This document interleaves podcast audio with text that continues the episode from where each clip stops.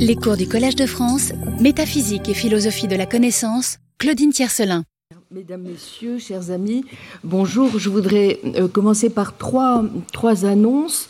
La première concerne euh, la publication en ligne que vous pourrez trouver à présent euh, du, colloque qui s'était tenu il y a deux ans, en octobre 21 donc sur le site La philosophie de la connaissance au Collège de France, euh, la connaissance philosophique, la connaissance des essences. Donc le volume est, comme euh, d'habitude, n'est-ce pas, en, accès libre. Voilà, donc euh, il faut que vous sachiez bien, et comme le, site web a été un peu modifié, pas mal même pendant l'été, euh, il faut que vous alliez donc sur, euh, pour, pour trouver le volume, il faut que vous alliez bien sur le site de la chaire. Vous verrez, il y a un petit onglet euh, édition électronique, la philosophie de la connaissance au Collège de France. Vous y allez, puis vous trouvez un nombre assez important d'ailleurs de volumes euh, rattachés à ma chaire. Voilà, donc celui-là vient de sortir, je vous le recommande vivement. Tous les textes sont en, libre accès. La deuxième chose euh, que la, deuxième chose que je souhaitais vous dire est un petit peu aussi en relation avec la modification du site web. Vous savez que euh, ma chère, c'est le cours, euh, mais c'est aussi pas mal d'activités. Il y a les séminaires, il y a les colloques.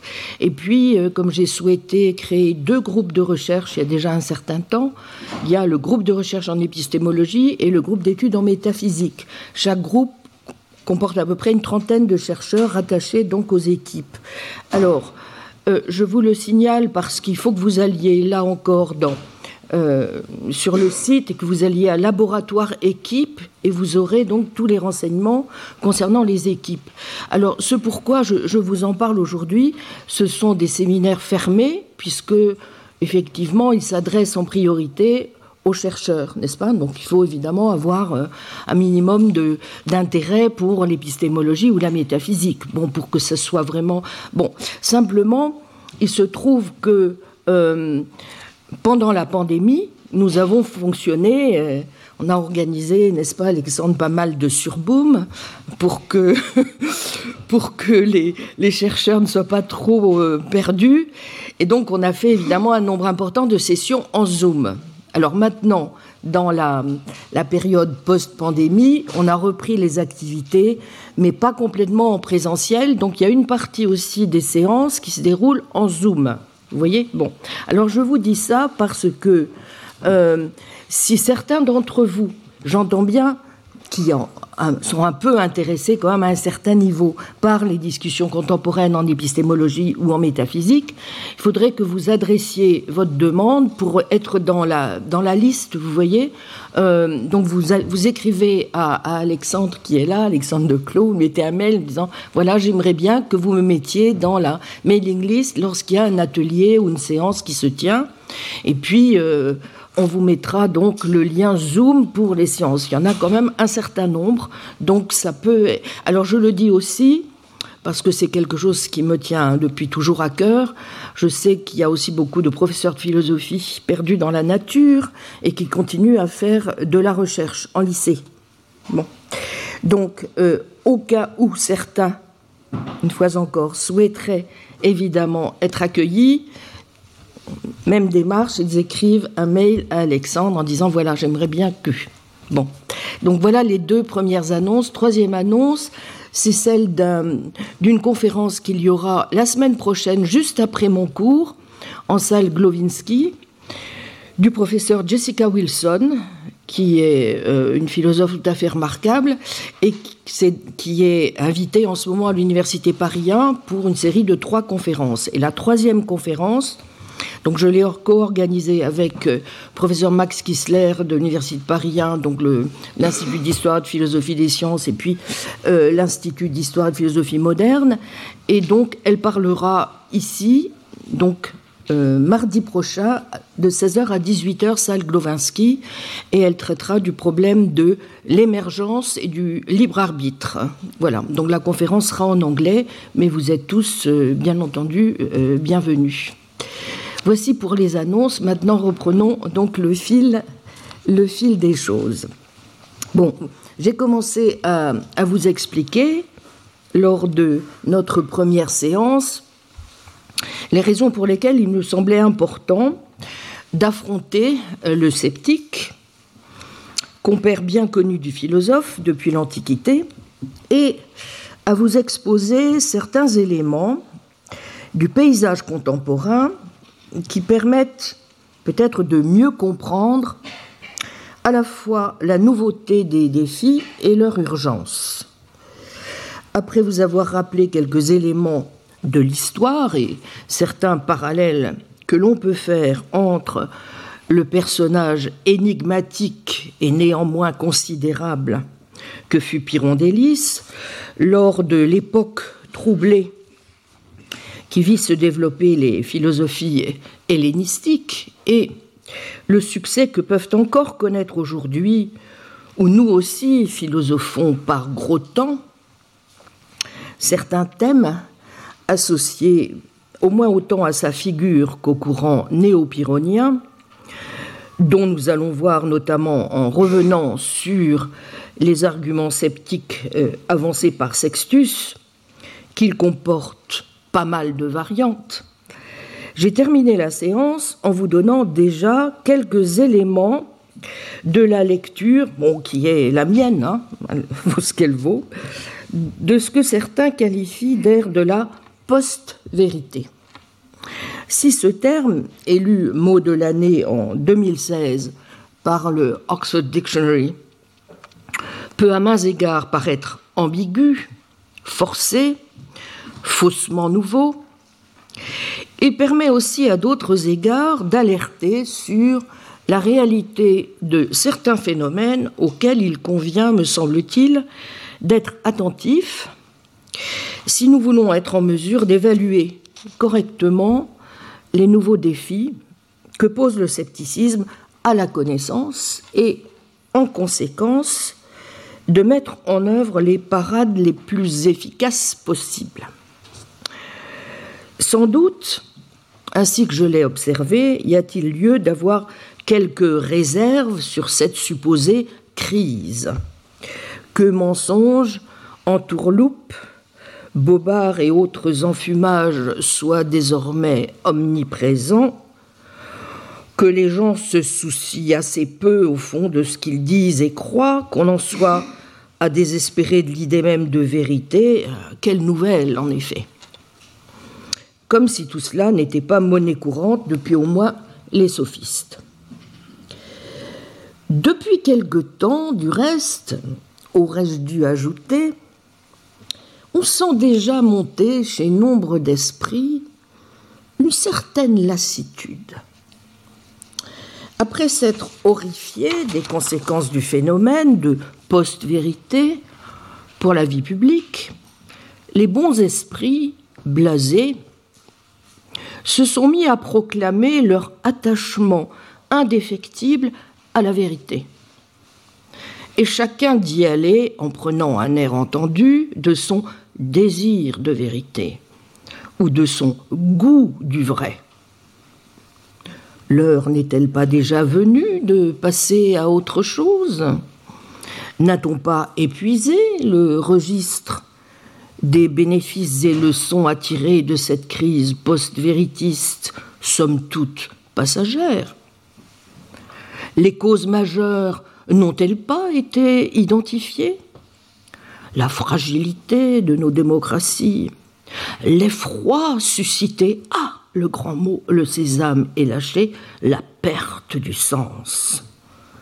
Face aux multiples incertitudes de l'époque, qui aura fait le lit de tant de récits ou systèmes complotistes, mais aussi la faiblesse intrinsèque, nous assure-t-on, du vrai.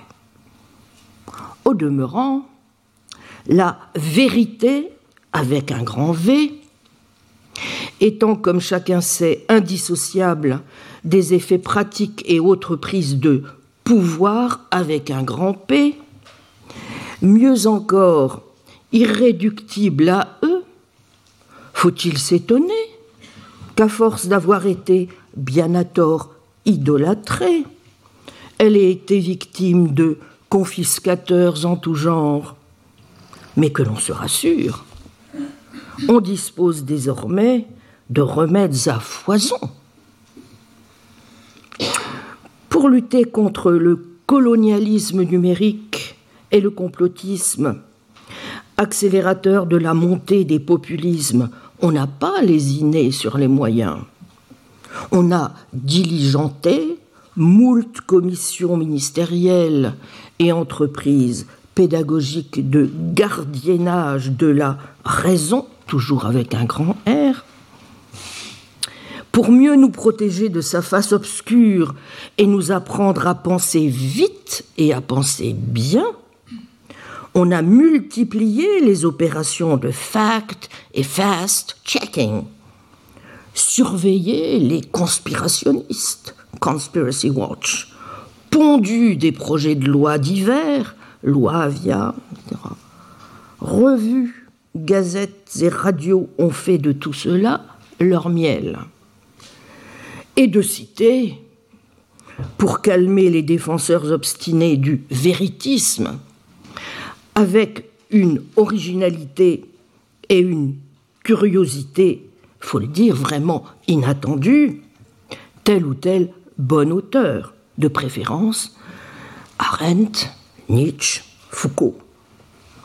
Ou d'exhorter, plus chic encore, à se plonger dans Saint Paul, ou à passer l'été dans les pensées de Pascal. Pourquoi diable chercher plus loin? On y trouvera tous les rappels nécessaires au siècle, que les feintes, demi-vérités et mensonges sont là, somme toute, depuis toujours. Qu'il en est parfois, du reste, de fort utiles ou pieux. Qu'il ne faut jamais blesser ni offenser personne, avis aux caricaturistes et aux professeurs. Que vérité et politique n'ont jamais fait bon ménage, et que de toute façon, on n'entre dans la vérité que par la charité. Pour sauver la vérité et la démocratie, qui seule, mais de concert, cela va sans dire, nous protégeront du totalitarisme et de l'autoritarisme, c'est en réalité fort simple.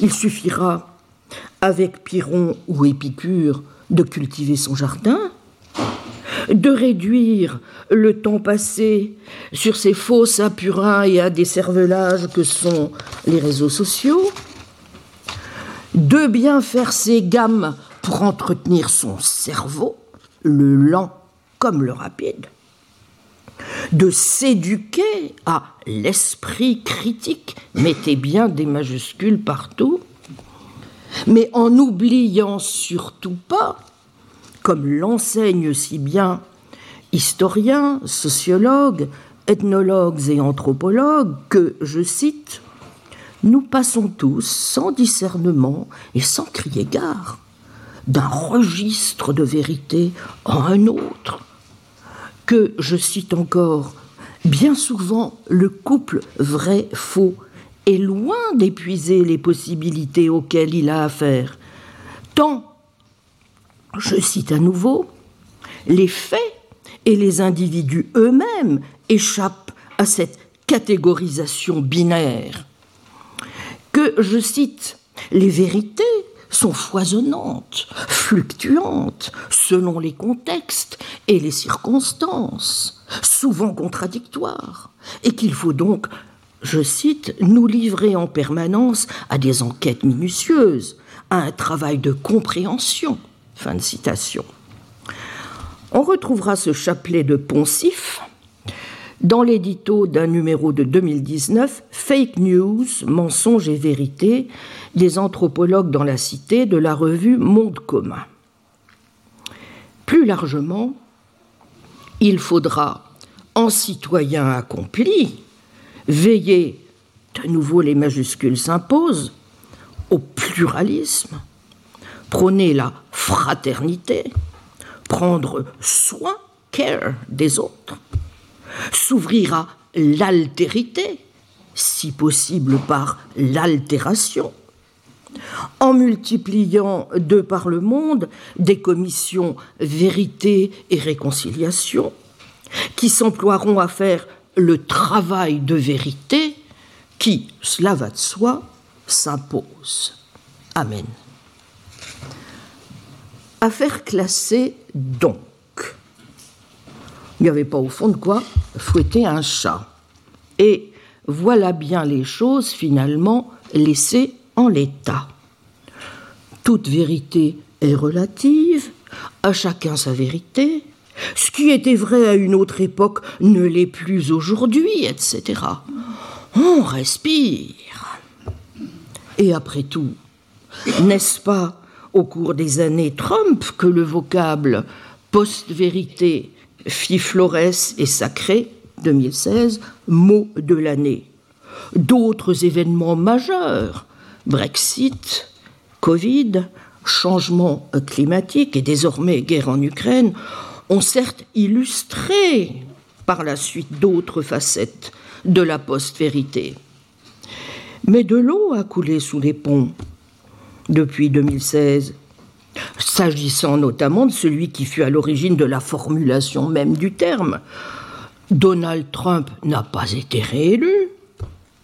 Révélation et procès divers, affaire du Capitole, rendent les menaces qu'il incarnait désormais plus lointaines. D'ailleurs, si en 2005, le comique Stephen Colbert se moquait encore de la vérité et invitait à la véritude, truthiness, en 2022, le roitelet du bullshit a vite compris qu'il valait mieux ne pas trop rigoler avec la vérité, qu'il était bien plus efficace, ultime perversion de la chouchouter, et il s'est empressé, à son retour sur le réseau Twitter, de donner à son compte le nom de Truth Social. Comme si c'était lui, encore finalement, qui donnait le là de la nouvelle ère, celle de la post-post-vérité. Las. On aurait tort de se réjouir trop vite. Après tout, N'a-t-on pas vu Magaga succéder récemment à Maga? L'empereur déchu du bullshit, Potus, ne peut-il vraiment pas renaître de ses cendres? N'a-t-il pas, il y a seulement quelques jours, annoncé sur Facebook triomphant I'm back? Bon, trêve de plaisanterie. Aussi emblématique soit-il du phénomène de post-vérité, Trump n'en est évidemment qu'un épiphénomène. Et comme je l'ai rapidement suggéré pour finir, on serait mal avisé de sous-estimer la puissance d'attraction et la gravité de la post-vérité qui, comme toutes les idées forces, recouvre naturellement quantité de choses, même si le cœur du réacteur, j'y insiste, reste bien celui d'un certain rapport que nous entretenons avec la vérité et donc avec le réel. Et j'avais conclu en indiquant six leçons que nous pouvions déjà peut-être tirer pour notre propos de cette formule à mains égards révélatrice de la situation contemporaine. Première leçon. Si le terme lui-même fait assurément un peu moins recette, le retour fracassant de l'histoire y est sûrement aussi, évidemment, pour beaucoup.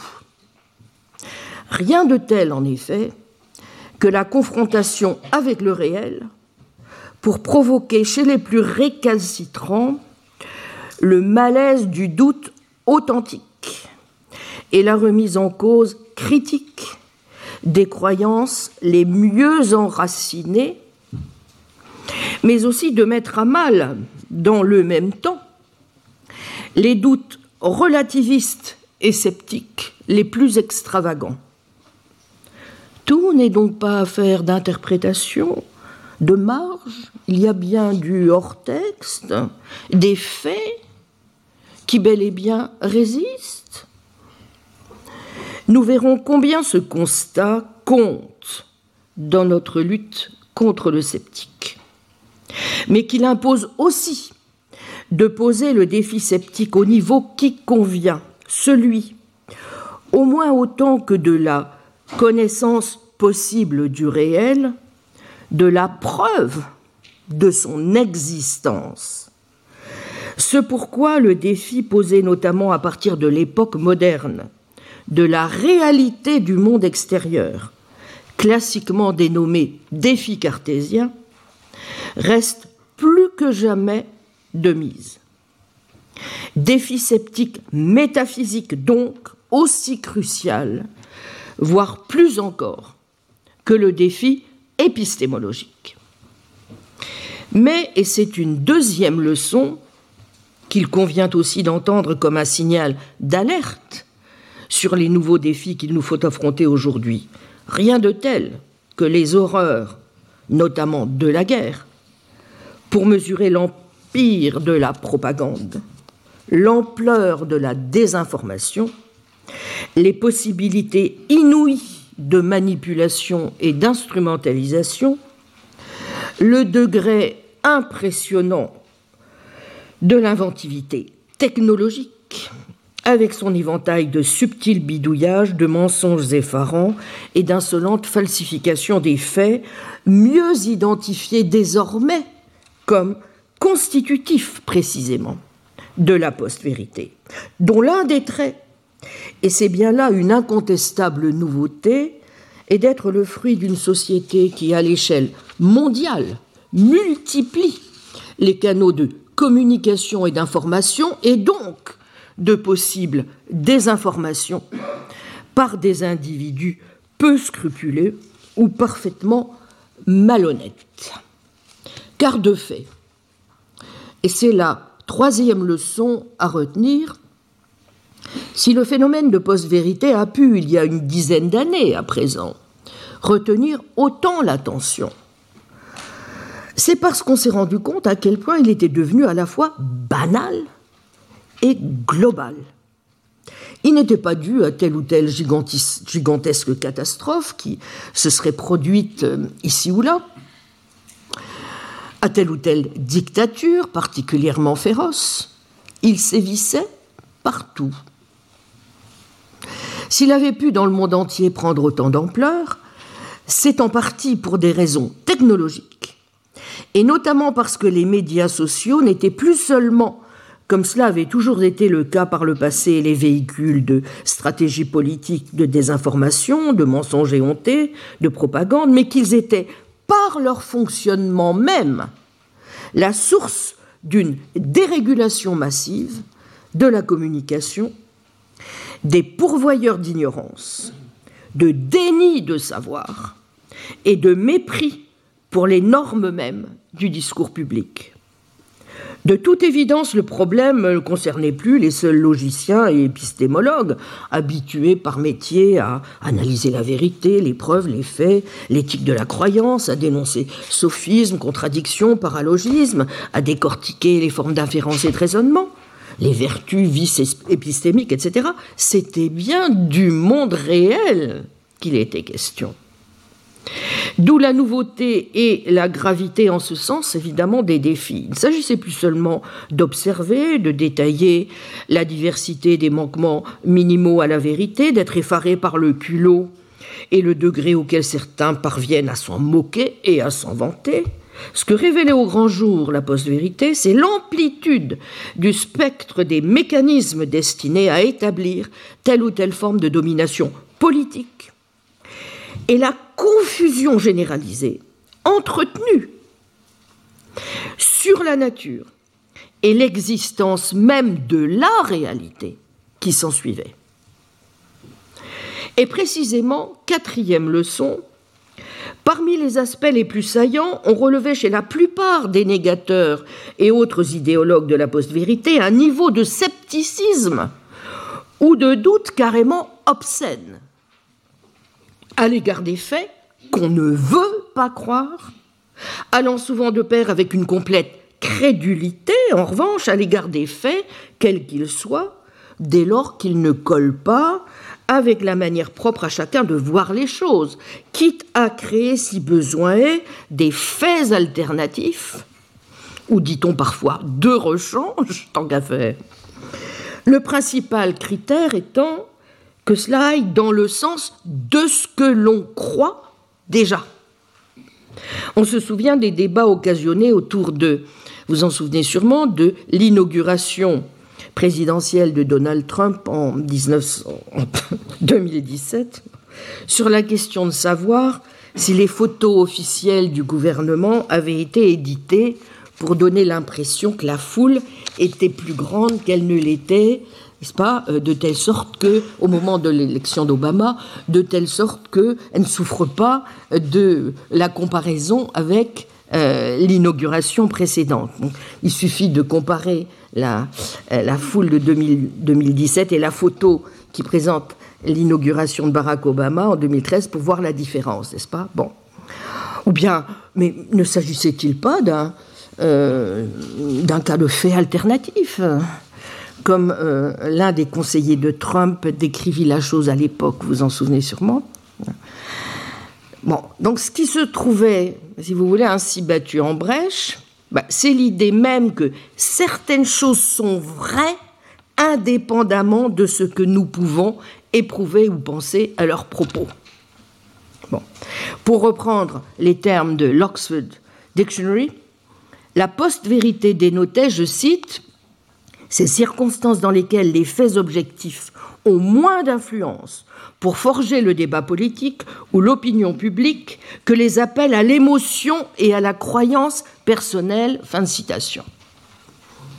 Que des gens ne respectent pas la vérité ou la nient, cela a toujours existé. Et l'on sait même qu'en un sens, chercher à les en dissuader, c'est se lancer dans un dialogue de sourds, un combat en pure perte. Mais ce que révélait la post-vérité, c'est moins un renoncement à la vérité que la subordination sans vergogne, n'est-ce pas, des faits à la croyance entretenue, assortie de la volonté de l'imposer aux autres, quelles que soient les preuves, en la circonstance l'absence de preuves, disponibles. Double domination idéologique et politique donc. En d'autres termes, importe une fois encore le réel, il se réduit à ce que l'on veut en penser et plus encore en faire. Comme on l'a observé à l'envie lors de la pandémie, et nous pouvons déjà en tirer une cinquième leçon, une telle attitude s'accompagne souvent et de plus en plus de la remise en cause des savants, cette flopée d'esprits étroits et aveugles tous, mais c'est bien sûr intéressés, biaisés et vendus au marché, et d'un scepticisme souvent radical et donc extravagant à l'égard de la science, ou plutôt de sa caricature, de ses méthodes et de ses résultats. Après tout, s'il y avait pu y avoir des doutes aussi artificiellement fabriqués par des marchands de doutes que ceux décrits en 2010 par Orisks et Conway, montrèrent comment on pouvait dissimuler le lien entre le tabac et le cancer par des décennies de désinformation et de doute, pourquoi n'en irait-il pas de même dans tous les cas? Comme nous allons le voir, c'est ce passage de doutes locaux, gradués, parfaitement justifiés, par souci de ne pas être crédule et de se faire, comme on dit vulgairement, entuber, à la radicalisation et à la globalisation du doute en tant que tel, qui est symptomatique des formes délirantes que peut prendre le scepticisme. Comme l'est aussi le passage des réserves que l'on se doit d'avoir contre toute dérive scientiste de la science Dérive qui est le plus souvent d'ailleurs le fait de pseudo-experts que des savants eux-mêmes. Réserve aussi nécessaire contre une certaine épistocratie, au rejet pur et simple, au motif qu'elle serait manipulation intégrale de la part des élites de l'idée même de science, et plus généralement de connaissances objectives. Tout cela se déroule encore sous nos yeux. L'obscurcissement, l'usage sélectif des faits, le rejet, de ce qui ne nous plaise pas, le déni de la science, lequel n'est pas incompatible, certes, avec l'exploitation politique qui en est faite sur le changement climatique, le vaccin, la théorie de l'évolution, la rotondité de la Terre, etc. L'abandon de critères reposant sur des preuves, evidence, les innombrables biais et mensonges médiatiques, mais aussi, comme je l'ai rappelé, le déclin des médias traditionnels, avec en prime nombre d'effets pervers. Les médias aimant plus la controverse que la vérité, ou s'abritant derrière la norme artificielle du rapport équilibré, on juge nécessaire, comme ce fut le cas à l'occasion de la Covid, ou ce l'est encore sur le changement climatique, de fournir un contre-narratif faux à quelque chose de vrai, ce qui permet au raisonnement motivé de prendre racine de créer un déni de discours et de donner une crédibilité indue à des opinions marginales ou qui sont à l'évidence de pure propagande.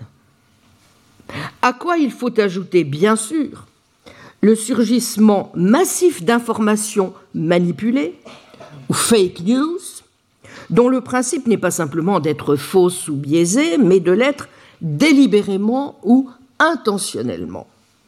Autant de sources d'information et de désinformation, en tout cas, qui ont pour effet à l'échelle mondiale de brouiller encore plus les lignes entre information et opinion, pire encore, de faire passer de l'information pour du savoir, d'entamer la confiance, pourtant si nécessaire qu'on peut et doit avoir en lui, mais aussi de multiplier les sources et le degré possible de l'aveuglement volontaire.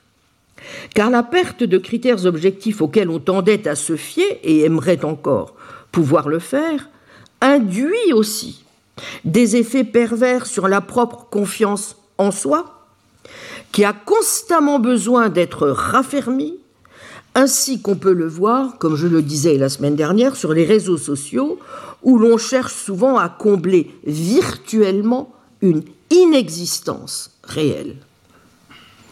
Sixième leçon que nous pouvons aussi déjà tirer de l'observation du passage, du paysage, pardon, qui s'offre ainsi désormais à notre regard. Une meilleure prise de conscience du fait que la connaissance ne saurait se confondre avec de l'information engrangée sur Google ou sur Wikipédia ni se réduire à de simples opinions, fussent-elles fiables et se révéler être vraies. Toute connaissance, y compris pratique, suppose une solide maîtrise de la méthode, des règles, des techniques et des opérations à mettre en œuvre, la compréhension du pourquoi et du comment des étapes que l'on a suivies, bref, du sens de la fonction. Peut-être aurons-nous le temps de revenir sur les fameux exploits de ChatGPT, mais ce que nous allons dire dans le cours devrait déjà vous mettre, euh, euh, en tout cas sur la voie de comprendre pourquoi, à mon sens, il n'est peut-être pas aussi révolutionnaire que certains veulent bien le clamer. Bon, en tout cas, faute de ces distinctions, et même s'il y a du vrai dans l'adage selon laquelle c'est en forgeant qu'on devient forgeron, on aura bien du mal à reproduire en une autre occasion les étapes que l'on a suivies. La simple imitation ne garantira pas le succès, ainsi que le montrent, comme je l'ai évoqué, certaines expériences malheureuses que nous pouvons faire en nous fiant uniquement à notre GPS pour nous conduire un jour d'orage à Larissa. Internet procure certes un accès immédiat de l'information fiable pour quiconque prend la peine de la chercher, mais cette externalisation du savoir, crowdsourcing, a ses limites, En d'autres termes, la connaissance, on ne le dira jamais assez, ce n'est pas l'information, ni seulement des croyances vraies, éventuellement obtenues par hasard, partagées ou même fiables. Pour qu'il y ait savoir, il faut non seulement des croyances vraies, mais des croyances justifiées ou assorties de raison. Nous le savons depuis au moins le thé et tête. Mais il nous reste encore plusieurs leçons à tirer de ce wasteland de plus en plus surpeuplé qu'est le paysage contemporain. Parmi les phénomènes qui doivent aussi retenir notre attention, je crois, dont nous verrons du reste qu'ils mettent en question des caractéristiques que nous tenions tous plus ou moins pour acquises d'une entreprise de connaissance, le recours effréné au raisonnement de pacotille, à ce que Charles Sanders Peirce appelait le sham reasoning, aujourd'hui donc dénommé raisonnement motivé, qui est au principe des théories du complot, à savoir ce type de raisonnement, entre guillemets, purement décoratif, où c'est la conclusion qui détermine l'argument plutôt que l'inverse. Parce qu'on est tellement convaincu d'avance de ce que l'on fait mine de démontrer, que l'on n'accorde aucune espèce d'importance à la démonstration elle-même ou à la nature des preuves à verser au dossier. Mais il faut évoquer aussi des phénomènes de mieux en mieux mis en lumière.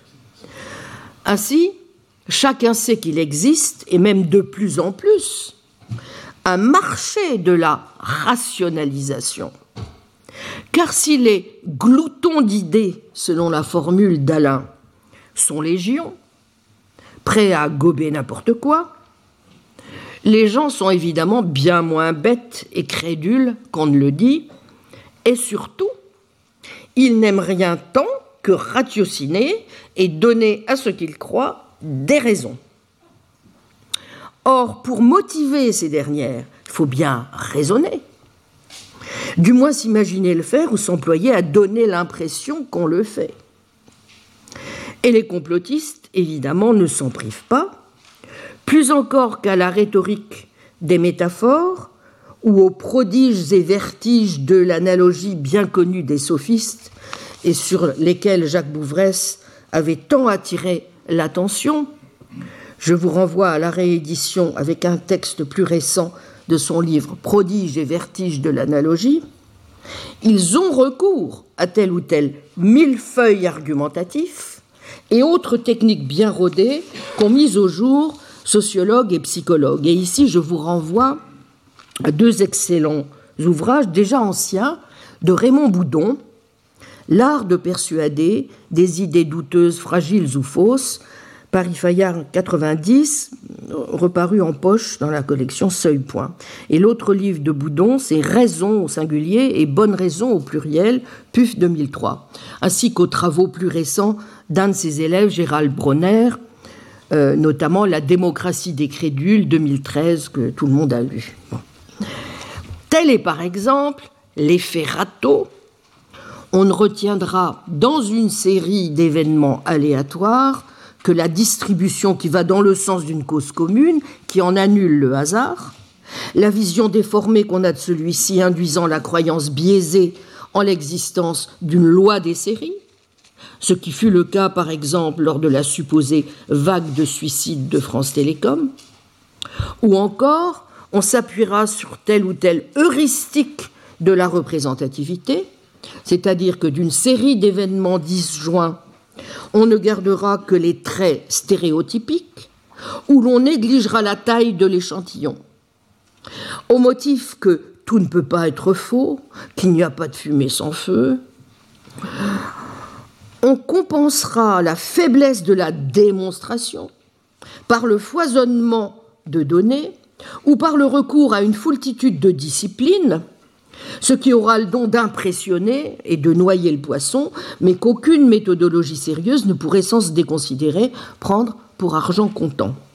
Le problème étant que les praticiens de ces stratagèmes sont, comme le note justement Bronner, d'infatigables croyants, là où les non-croyants ont non sans raison la paresse, faut bien le dire, de répondre à chacune de leurs estocades, y voient une perte de temps et les traitent par le mépris, ce qui conduit souvent au triomphe des premiers sur les seconds, comme en témoigne assez la surreprésentation médiatique de bonimenteurs à succès et autres marchands de soupe passés maîtres dans l'imposture intellectuelle.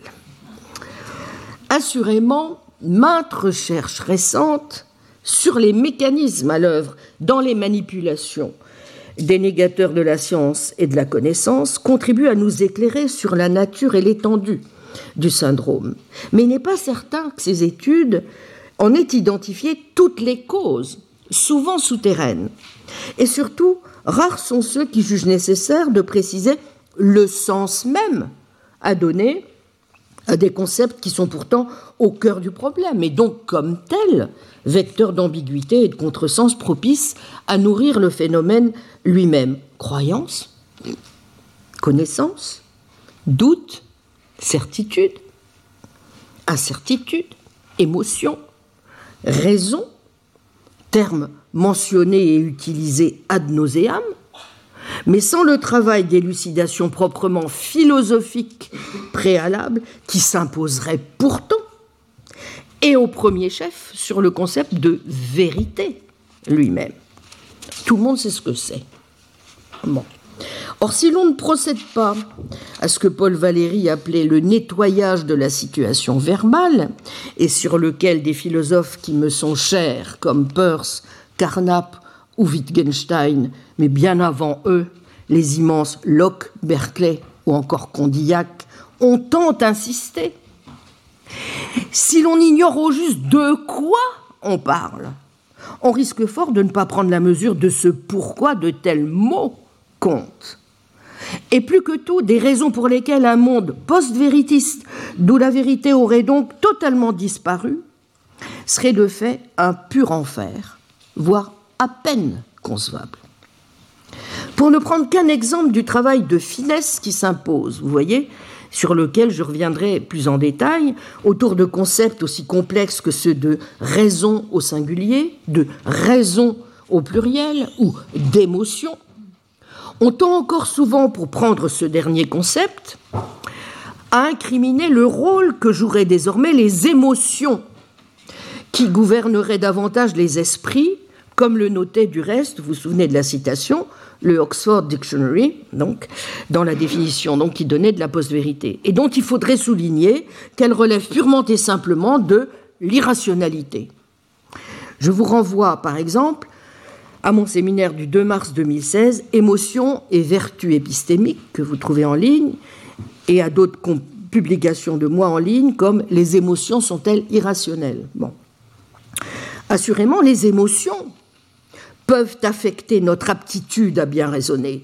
Nous le savons, puis au moins les stoïciens, pour qui les émotions étaient un signe de jugement erroné, de tromperie sur soi, d'aveuglement, de pure irrationalité.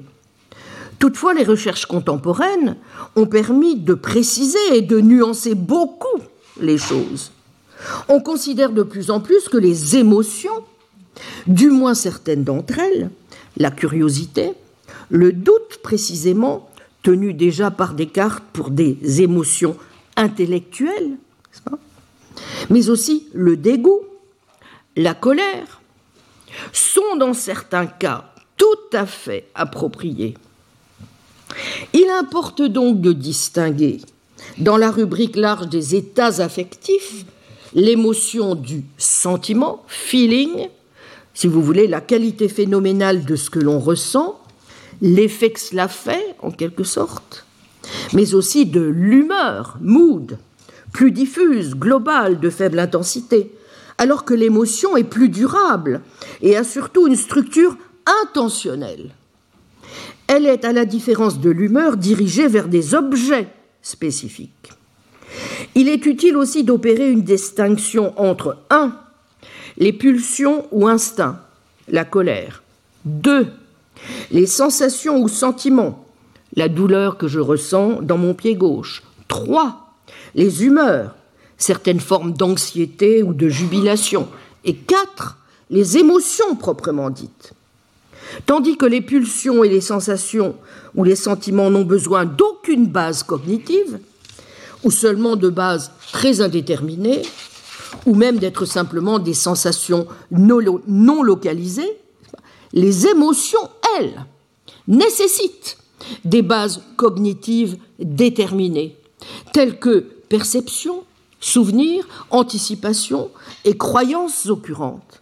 Certaines émotions, au moins, peuvent donc avoir une valeur cognitive et même une valeur épistémique, voire une valeur politique cruciale. Même s'il vaut peut-être mieux les considérer comme des approbations incarnées, embodied appraisals, disent les spécialistes, plutôt que comme des croyances évaluatives, evaluative beliefs, elles jouent bien comme telles un rôle de pistage fiable, reliable tracking, et de recalibration de ce que les philosophes de l'esprit appellent nos dossiers mentaux. C'est pourquoi, bien qu'on critique à juste titre l'impact désastreux de l'émotionnel sur le rationnel, on ne doit pas non plus être aveugle à certains de ses effets positifs comme celui notamment de nous aider à être plus sensibles aux cris des blessés, pour reprendre la belle formule de William James. La difficulté que chacun a pu et peut éprouver à faire de manière vraiment objective le départ entre les aspects négatifs et positifs du récent mouvement MeToo, me semble-t-il, est une éclatante illustration de cette ambivalence réelle de l'émotionnel. Mais essayons aussi, pour mieux mesurer l'ampleur des difficultés, de préciser un peu la gamme du nuancier que nous voyons se déployer sous nos yeux de ce que nous pouvons, avec raison, appeler des vices épistémiques, lesquels relèvent donc bien, n'est-ce pas, d'une éthique intellectuelle, celle-là même qu'Aristote prenait soin de distinguer d'une éthique morale. Car contrairement à certaines lectures thomistes contemporaines, c'est notamment ce qui distingue nettement la lecture en ce sens qu'en propose Roger Pouivet dans son livre L'éthique intellectuelle, une épistémologie des vertus, Vrin 2020, de l'analyse qu'entreprend Pascal Angèle dans le sillage davantage d'un Julien Binda, dans son livre Les vices du savoir, c'est d'éthique intellectuelle, édition Agone 2019, le vrai ne se confond pas avec le bien. Ainsi que je l'avais moi-même souligné dans mon cours de 2016 sur les vertus épistémiques. Ces vices épistémiques, nous les avons vus à l'œuvre. La semaine dernière, lorsque nous avons essayé de comprendre en suivant Jacques Brunswick le long vers le végétalisme, auquel conduisaient inexorablement les ambiguïtés, l'ambivalence et les contradictions pur et simple qui émaillait les propos de Pyrrhon, tels au moins qu'ils ressortaient du témoignage d'Aristoclès. Examinons donc d'un peu plus près le nuancier. Cela commence par les simples erreurs que l'agent de connaissance commet, mais qui ne sont pas intentionnelles. Puis vient l'ignorance volontaire. Nous ne savons pas trop si c'est vrai, mais nous le disons quand même, sans nous soucier de prendre le temps de chercher à savoir si notre information est correcte, paraissent blâmables, car si les faits sont faciles à trouver, celui qui énonce une fausseté est au moins partiellement responsable de son ignorance. Ensuite vient le mensonge, proprement dit, lorsque nous disons une fausseté, mais avec l'intention cette fois de tromper. Étape importante puisque nous savons, ou du moins croyons savoir, que ce que nous disons n'est pas vrai.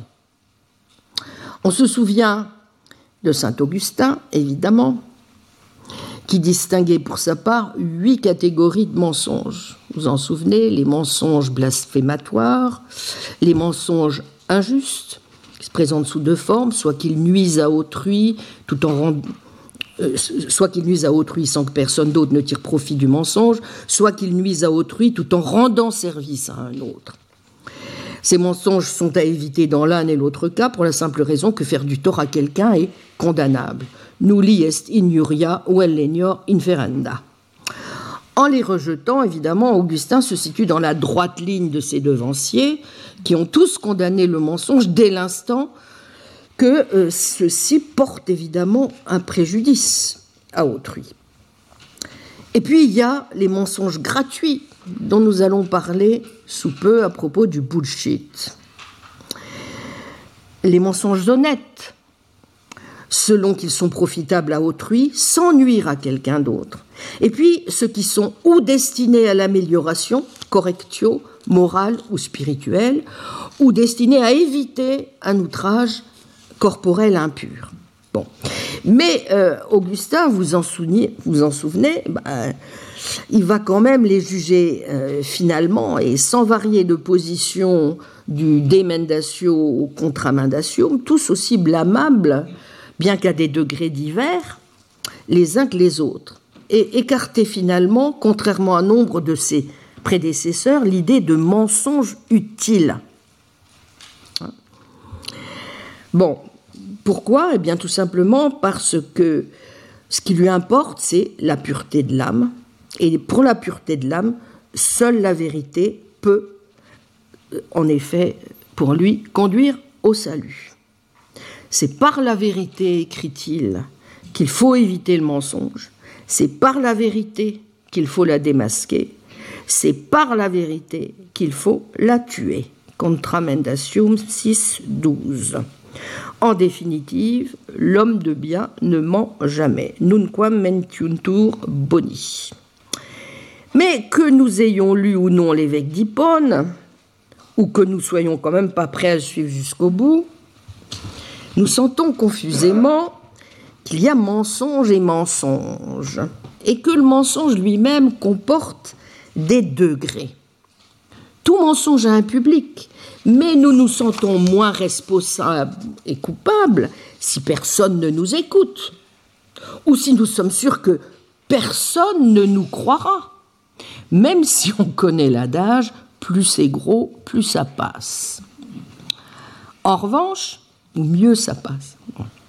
En revanche, si notre intention est clairement de manipuler quelqu'un pour l'inciter à croire quelque chose que nous savons ne pas être vrai, nous sommes passés là de la simple interprétation des faits à leur falsification.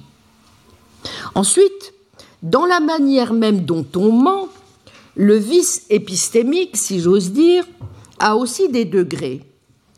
On peut mentir par omission, ne dire qu'une partie de ce que l'on sait être la vérité pertinente, et supprimer délibérément le reste parce qu'on pense que personne ne le verra, ni vu ni connu, ou bien parce qu'on pense que c'est vraiment pour votre bien.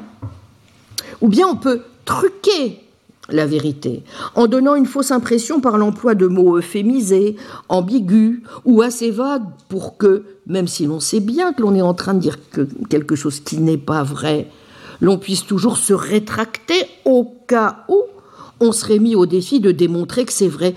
Ah, je croyais bien pourtant que c'était vrai. C'est bien l'une des variations permises par le type d'abstention pyrrhonienne que nous avions repéré la semaine dernière, si vous vous souvenez. Puis on peut enjoliver la vérité, dire quelque chose qui est vrai, mais le présenter de manière à suggérer que la situation est bien meilleure qu'elle ne l'est en réalité. Nous connaissons tous ces publicités où le bonimenteur décline à l'écran tous les avantages d'un médicament en faisant défiler un flot d'images de patients radieux, tandis qu'une voix basse lit à toute vitesse la liste effrayante des possibles effets secondaires du produit. À peu de choses près, on est plus loin alors de ce que l'on appelle familièrement le foutage de gueule. La vérité est le cadet de nos soucis. On dit écrit ou évoque quelque chose comme si c'était vrai, alors même que ce pourrait éventuellement ne pas être le cas, ou à supposer que ce soit vrai, que ce puisse être fourvoyant, voire criminel. On parle juste pour parler, ou pour donner l'impression qu'on est un type bien, un de ces chics types qui sont du bon côté, d'accord, gentil avec tout le monde, mais on se contrefiche de savoir si ce que l'on dit est vrai. Débiter des foutaises, du bullshit, selon le terme du philosophe Harry Frankfurt, je vais y revenir, c'est pas mentir. C'est d'abord et avant tout faire preuve d'une parfaite indifférence à l'égard de la vérité ou du peu de cas qu'on en fait. Car ce serait en effet trop simple. Un bullshitter n'est pas un menteur. Comme l'a subtilement analysé Frankfurt, mais on pourrait évidemment renvoyer à la grande tradition des satiristes et des moralistes classiques. Le menteur, comme je l'ai dit, c'est avant tout quelqu'un qui proclame volontairement une chose fausse en prétendant et en voulant faire croire par son langage et ou son comportement qu'il dit le vrai.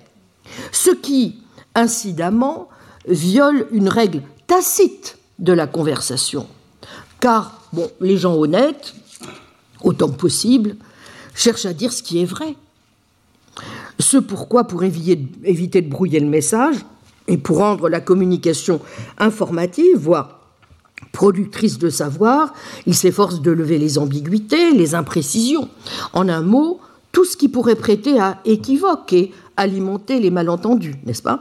Ce qu'il faut évidemment distinguer soigneusement d'un certain vague ou d'une forme d'indétermination inéliminable pour des raisons sur lesquelles j'insiste depuis longtemps, comme vous le savez, et que nous avions examinées de près à l'occasion du cours sur la sémiotique du vague de Peirce, liées en particulier à la chaîne infinie dans tout discours des interprétants. Mais je laisse là de côté.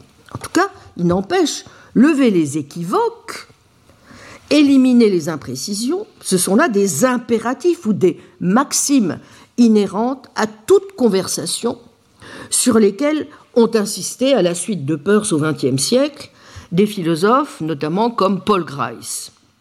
Notons qu'un individu peut mentir, même si ce qu'il dit est vrai, dès lors qu'il est persuadé que c'est faux, mais qu'il est mu par l'intention de tromper. Ce qui compte donc, une fois encore dans le mensonge, et les anciens de Platon à Augustin le disent tous, c'est non pas le contenu, mais l'intention de tromper. Pour Platon, souvenez-vous, à la différence du mensonge en parole, qui ne porte pas préjudice à autrui et ne peut être tenu pour un mensonge comme tel, le mensonge véritable, c'est celui qui installe délibérément dans l'âme de celui que l'on trompe l'ignorance et l'erreur.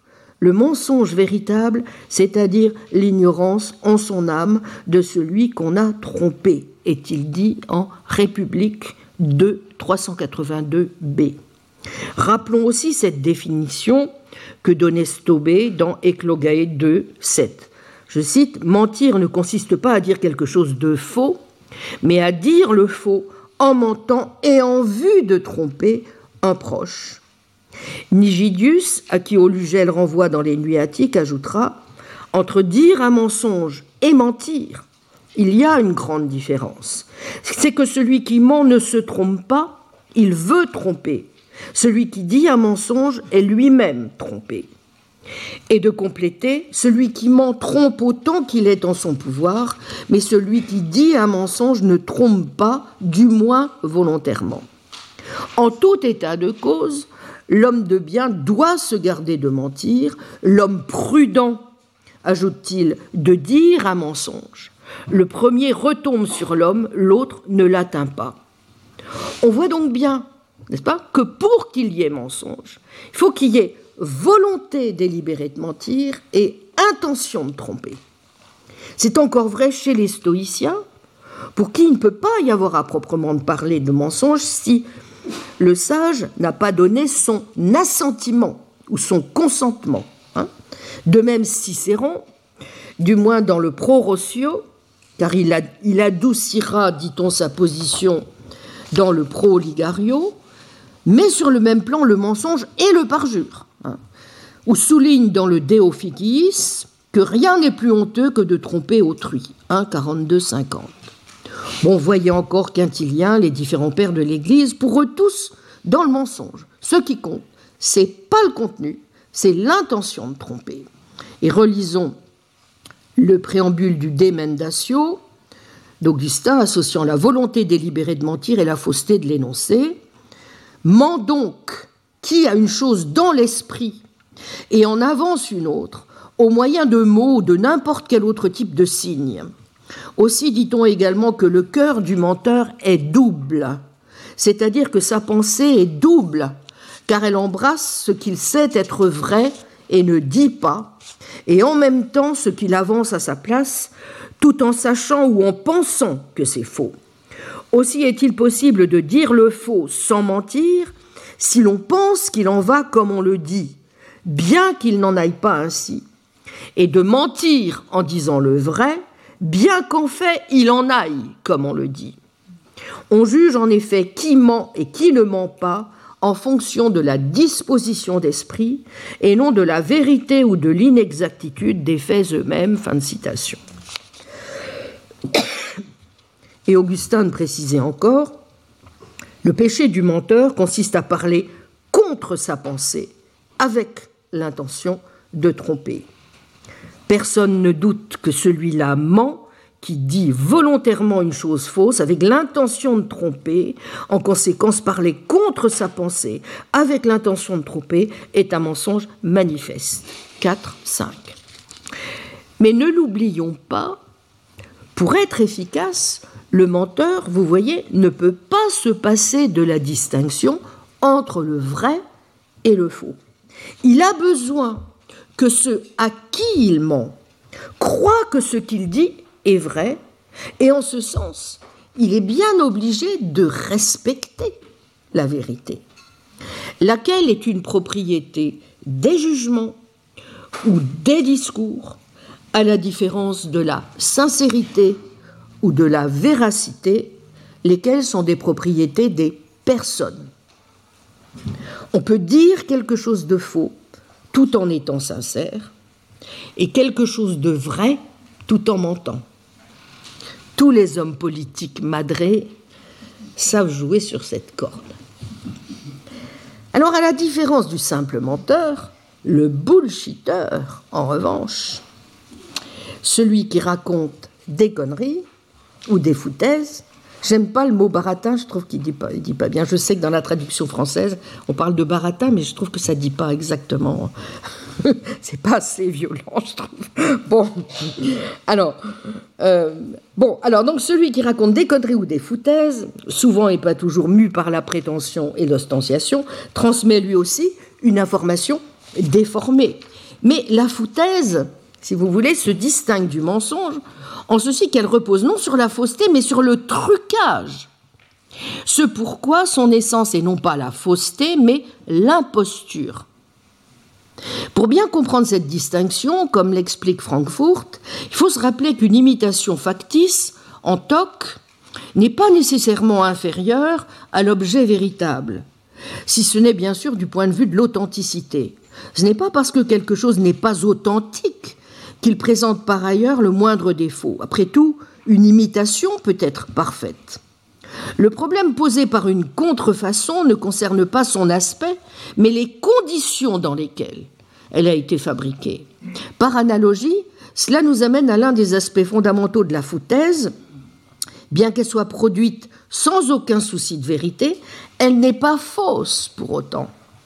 Le producteur de foutaise contrefait les choses, mais cela ne signifie pas pour autant qu'elle soit erronée. À la différence du fumiste humbug, dont le philosophe Max Black avait fait le portrait, qui, comme un charlatan, s'y entend pour donner, je cite Black, une représentation déformée, trompeuse, presque mensongère de ses pensées, de ses sentiments, de son comportement, en général par le biais de termes prétentieux ou d'attitudes ostentatoires, et qui peut donc déployer lui aussi de l'ingéniosité dans la fabrication de fausseté. Le bullshitter n'a que faire du faux, pas plus que du vrai de la véracité ou de la sincérité. Ce qui lui importe, c'est de blaguer, de badiner, de déblatérer, de dégoiser, de merdoyer, de tenir des propos de comptoir, en un mot, de produire, comme on en voit se déverser à grande louchée sur les réseaux sociaux, du bullshit, ou en bon français, de la hum. Comment ne pas voir alors l'exploitation rendue ainsi possible de nos tendances naturelles au conformisme social? Le dilettantisme, le papillonnage intellectuel, la curiosité oisive, déjà stigmatisés, contre le sceptique et conservateur Montaigne qui s'en tenait au molle oreiller du doute, si cher aussi au médecin empiriste Sextus, par des philosophes classiques comme Malbranche, ou par nos moralistes, La Bruyère, Vauvenard, Chamfort, qui eux aussi voyaient en la curiosité je les cite, une tendance naturelle de l'esprit liée à l'inquiétude de notre volonté, eh bien tout ça, toutes ces choses-là ne se sont jamais si bien portées. On peut surfer des heures durant devant son écran, zapper d'un site à l'autre, se muer en un clic, anonymat aidant en professionnel de l'indignation, en faux rebelle anti-système, en lanceur d'alerte hardi, en héroïque résistant aux masses de moujons, Internet serait, nous dit-on, la sagesse des foules, mais force de constater qu'Internet n'est devenu pour certains qu'une chambre d'écho que nous privilégions parce que nous y trouvons des gens qui pensent comme nous et qui nous disent exactement ce que nous voulons entendre. Ou sinon, gare, nous voilà virés et cancellés. Comment le siècle ne serait-il pas celui où tant de poncifs reviennent en boucle?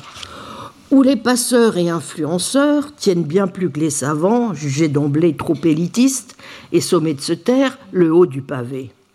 Le savoir théorique, n'ayant plus de légitimité intrinsèque, se trouve happé par le savoir pratique, par la politique, et de plus en plus par la morale, avec un grand M.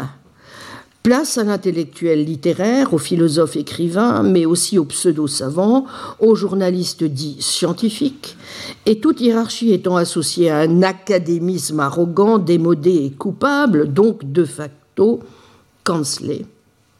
Place aux blogueurs, aux tweeters, dont l'objectif premier n'est vraiment plus de justifier son opinion par des raisons et sur la base de preuves empiriques, mais de séduire, en évitant surtout de donner une impression de sérieux qui pourrait sentir son universitaire informé ou cultivé, et en oubliant peut-être un peu vite, comme le rappelait Renan dans Qu'est-ce qu'une nation, que je le cite, le moyen d'avoir raison dans l'avenir est à certaines heures de savoir se résigner à être démodé. Fin de citation. Vive donc le sceptique urbain ou mondain Comment ne pas voir à quel point tout cela témoigne d'un aveuglement aux valeurs de l'esprit, d'un manque plus encore de sensibilité au vrai, voire d'un dégoût du vrai. Car le bel esprit ou le savantas est celui qui a accès à la vérité, mais qui la méprise et qui exerce délibérément son intelligence sur ce qui n'est pas sérieux ou encore tel le Figaro du de Beaumarchais, qui dégoise et excelle dans ce que Musil et Krauss qualifiaient de bavardage, de sprech, ou dans l'art donc de ce que nous appelons aujourd'hui de la foutaise. Mais quelques mots encore pour ces premières précisions conceptuelles sur un personnage proche mais différent du menteur ou du bullshitter et que l'on ne distingue pas toujours assez, me semble-t-il, de ces deux figures, à savoir celui du propagandiste.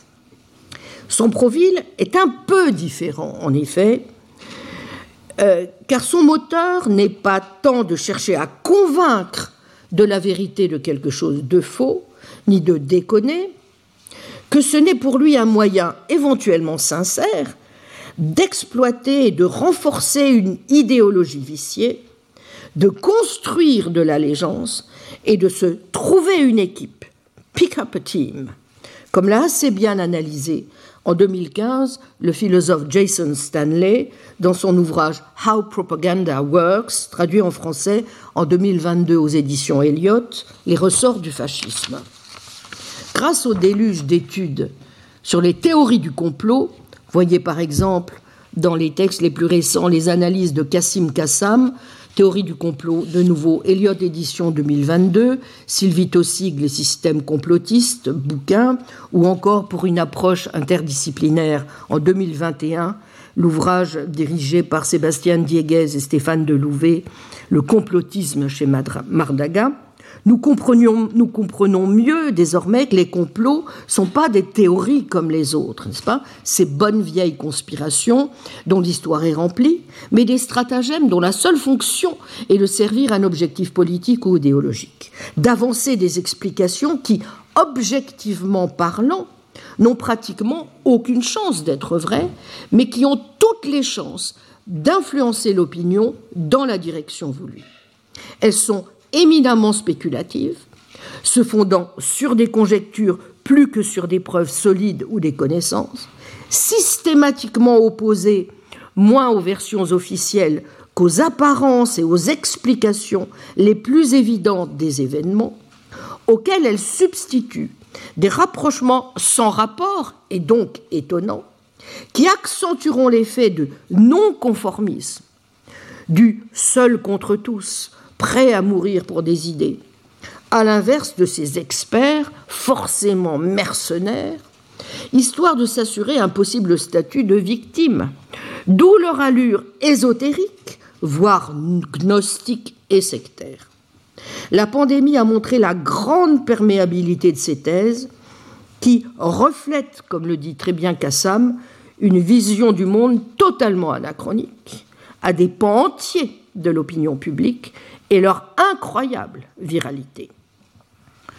Bon, sans parler des miracles attribués à l'hydroxychloroquine, dont on s'est rendu compte qu'ils étaient surtout fantasmés dans la tête d'un médecin marseillais à l'imagination peut-être un peu trop fertile, mais que l'on s'est empressé pour faire le buzz de surmédiatiser, un médecin fasciné par l'épistémologie de deux postmodernes relativistes notoires, Thomas Kuhn et Paul Feyerabend, qui auront beaucoup contribué au XXe siècle à l'exacerbation des doutes à l'égard de la science et des savants, qui n'a pas encore à l'esprit la multitude des hypothèses, plus ou moins farfelues, que l'on a vues et voit encore échafauder et circuler, par exemple sur la provenance de la contamination, pour ne rien dire des billevesées et des sommets d'irrationalité qui ont entouré la découverte du vaccin, dont on aimerait mieux rire, n'étaient certaines de ces retombées néfastes. Sans entrer dans le détail de l'œuvre de ces deux grands philosophes des sciences, Kuhn et Feyerabend, que j'ai quand même eu dans d'autres travaux l'occasion d'analyser, mais aussi de critiquer d'un peu plus près. C'est vrai qu'on les caricature, mais quand même, il importe, puisque ils ont fait euh, quand même pas mal parler, jaser, et ont donné lieu à pas mal d'exploitation. Euh, il faut quand même rappeler qu'on leur doit, à l'un comme à l'autre, d'avoir attaqué les principes mêmes sur lesquels se fondait jusqu'au milieu du XXe siècle l'approche classique des sciences et de la méthode scientifique. Déjà mise à mal par le grand Karl Popper, qui avait opposé au culte du positivisme logique pour la vérification, l'observation et la confirmation inductive le principe de réfutabilité et de falsification, mais en restant dans une approche qu'il qualifiait lui-même de rationalisme critique indispensable à ses yeux à la promotion d'une société ouverte, open society. Hein. Bon, si on associe en revanche Kuhn et Feyerabend au postmodernisme, c'est quand même essentiellement pour les raisons suivantes. Tant Kuhn, la structure des révolutions scientifiques 1962, que Feyerabend, contre la méthode esquisse d'une théorie anarchiste de la connaissance 1975, Science in a Free Society 1978, ou Adieu la raison 1987, ne voit pas la science comme un progrès régulier vers la vérité et la connaissance, mais comme une série de révolutions, de paradigmes, dit Kuhn, qui imposent donc d'être attentif essentiellement aux acteurs de la science, plus qu'à sa structure et à ses contenus, plus qu'à la logique de la science. Il faut donc s'intéresser de près à sa pratique et à ses praticiens. D'où la conviction qui aura tant de succès et qui fait toujours florès aujourd'hui chez un certain nombre de constructivistes que la science est intégralement le produit d'une construction sociale. D'où aussi le rôle mineur, pour ne pas dire inexistant, dans une optique, vous l'aurez compris, foncièrement sceptique, que prend dès lors l'idée même d'une réalité objective, qui serait déjà là et que la science tout de même aurait pour but premier de découvrir, de décrire, voire d'expliquer. L'anarchisme méthodologique de Feyerabend suggère de se déprendre de l'illusion de règles universelles, de rejeter les critères classiques de l'évaluation des théories scientifiques et de privilégier jusqu'au relativisme le plus radical selon le principe du anything goes. Tout est bon. Étant entendu qu'aucun savant ne peut se figurer parvenir à cerner la réalité, ni davantage démontrer la supériorité de telle théorie sur telle autre, elles sont incommensurables, ni pour finir justifier la différence qu'il pourrait y avoir entre la méthode scientifique et telle ou telle mythologie, idéologie ou religion. Adieu donc la raison. Place à l'équivalence entre les traditions et les cultures dans une société libre. Alors sans doute y a-t-il chez ces auteurs bien plus de sophistication que ce schématique tableau me permet de le montrer, mais vous comprenez aussi comment une lecture rapide, trop rapide, de ce genre de programme a pu séduire certains scientifiques, voire tel ou tel promoteur de remèdes contre la Covid à base de plantes et pourquoi pas d'eau de javel. Mais de même qu'il ne faut pas confondre fake news et propagande proprement dite, il importe de procéder à une autre distinction encore, celle entre un monde de post-vérité et un univers orwellien, même si pour finir, les conséquences sont dans les deux cas assez voisines.